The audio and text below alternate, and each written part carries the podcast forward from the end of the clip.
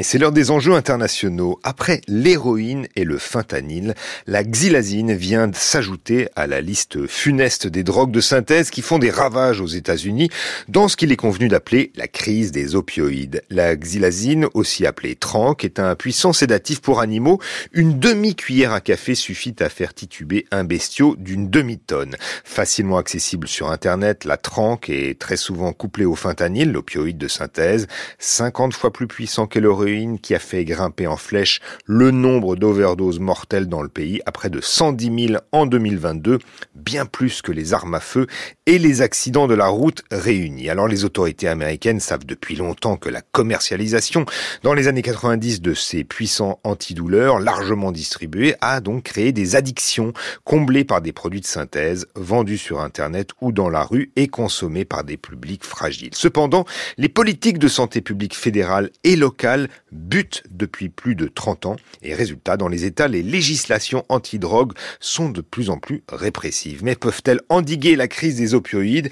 Eh bien, c'est une question que nous posons euh, ce matin à Elsa. Bonjour. Vous êtes, euh, je, vous, je vous entends.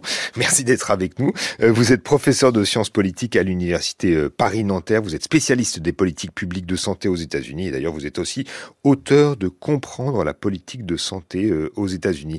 Elsa Schell, dans une enquête qui a été publiée hier, le New York Times révélait qu'en 2023, eh bien, c'était l'année, l'année avait été particulièrement fertile en termes de législation répressive à l'encontre de la vente ou de la production de, de fentanyl. Une centaine de textes ont été votés dans 46 États pour euh, criminaliser le commerce de cette drogue.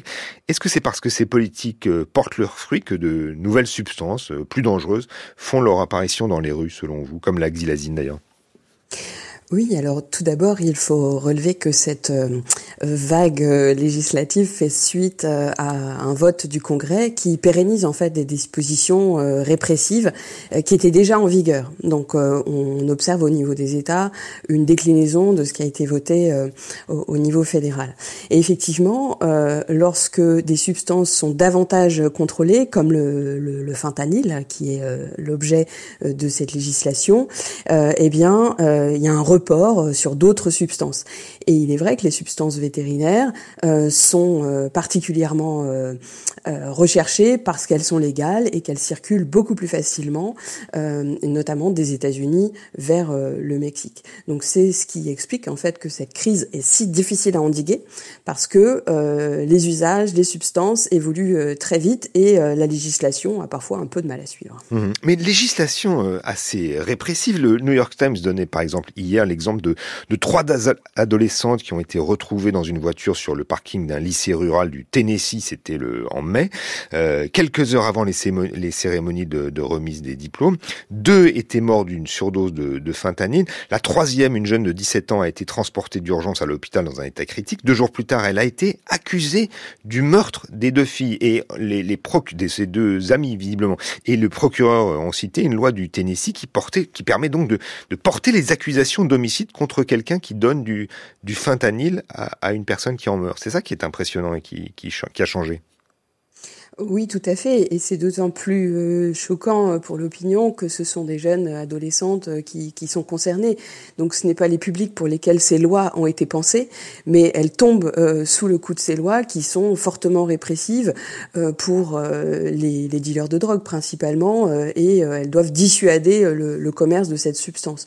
Donc c'est l'une des réponses à la crise, c'est de fortement réprimer les détenteurs et les revendeurs de ces, euh, de ces substances. Donc effectivement, ces sentences choquent quand il s'agit d'adolescentes. Hum. Il y a visiblement euh, un, élan euh, complètement bipartisan, hein, puisque à la fois républicains et démocrates euh, ont voté une proposition de loi euh, pour renforcer la, sévérité des, des condamnations, pour la vente de fentanyl. Donc là, à l'échelle fédérale, est-ce que c'est parce que les, États-Unis sont, pris de court depuis les années Reagan par, des, ce phénomène et que toutes les législations n'ont, enfin aucune des législations n'a porté ses fruits la législation évolue puisque les lois euh, de l'époque Reagan euh, portaient sur euh, le crack, mais à partir du moment où ce sont de nouvelles substances, il faut légiférer pour que ces substances puissent tomber sous le coup de mesures plus, répressives. Donc on a une évolution de la législation qui suit l'évolution des, usages.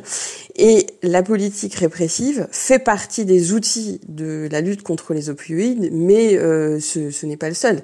il y a parallèlement des mesures la fois de prévention, euh, mais surtout de réduction des risques, qui est moins coûteuse que la prévention, qui, euh, qui sont mis en œuvre en parallèle. Donc en fait, la crise contre les opioïdes, elle est abordée par euh, l'aspect sécuritaire, d'une part, mais aussi par l'aspect santé publique, et tous ces aspects se combinent pour essayer de juguler cette crise. Mmh. En 2017, c'était l'administration Donald Trump qui avait élevé la crise des opiaciers au rang de, d'urgence de, santé publique. Un budget considérable avait été alloué à la crise, qui mettait d'ailleurs notamment en avant des traitements de substitution. Comment vous expliquez que malgré ces efforts, l'épidémie s'envenime et aussi qui sont ces Américains qui sont euh, dépendants justement Elsa Schell? Oui, alors cette euh, cette crise, elle elle perdure parce que euh, la dépendance euh, en général est un problème difficile à régler. C'est-à-dire que euh, il ne suffit pas de euh, renforcer l'accès aux traitements médicamenteux pour que le lendemain tous les dépendants aux opioïdes soient guéris. donc il faut des mois, voire des années en fait pour sortir de cette dépendance, parce que ce sont des individus qui font face à des à des problématiques sociales profondes. C'est pas seulement un problème de santé. Donc euh, les problématiques rencontrées par ces populations sont en général le chômage de masse, euh, un problème d'accès aux soins, euh, la pauvreté associée à un faible niveau d'éducation. Donc concrètement, on a plusieurs profils. On a les populations blanches des régions désindustrialisées, donc celles auxquelles pensait Trump lorsqu'il a pris ces mesures, hein, puisqu'elles mmh. constituent une part de son électorat qui ont un historique euh, de dépendance aux antidouleurs parce qu'ils ont euh, eu euh, des emplois très physiques et donc ça abîme le corps et donc ils sont devenus dépendants aux antidouleurs. Il y a les minorités urbaines des grandes villes qui sont des populations qui sont plus souvent à la rue et on sait que la vie à la rue est délétère pour la santé mentale et le terreau de toutes sortes d'addictions. Et on a aussi des communautés indiennes natives qui vivent dans les régions désertiques de, l'ouest des États-Unis qui étaient ravagés par l'alcoolisme et qui ont, sont aussi beaucoup touchés par, cette crise. Donc on a ces trois euh, profils de population qui sont historiquement euh, exposés aux addictions avec des problèmes de santé mentale importants. Mmh. L'administration Biden a essayé aussi de, évidemment de, de lutter contre ce phénomène. Euh, à l'automne dernier, le président a annoncé un plan d'investissement d'un milliard et demi de dollars pour endiguer l'épidémie mortelle. Par quel type de mesures euh, se traduisent les annonces de l'administration Biden? Alors le plan Biden, euh, qui est effectivement beaucoup plus élevé que ce qu'avait promis Trump euh, précédemment, puisque le plan Trump c'était 18 millions de dollars et c'est 1,5 milliard marque donc une, progression nette. Alors pour renforcer l'accès aux, aux, antidotes, donc quand il y a une overdose, pour retourner les effets de l'overdose rapidement, donc ça c'est une politique de réduction des risques.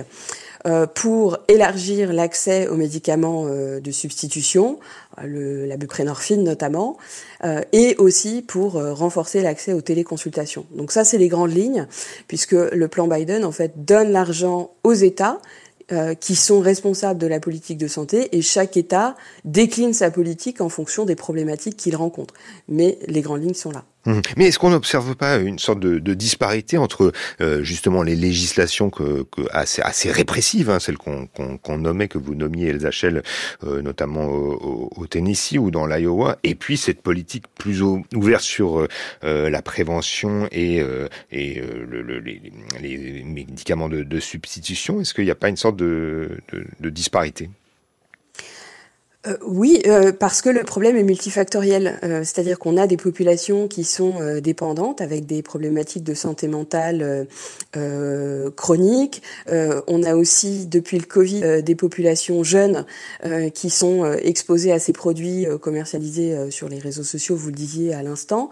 et on a du narcotrafic, des produits qui circulent principalement depuis le Mexique et la Chine.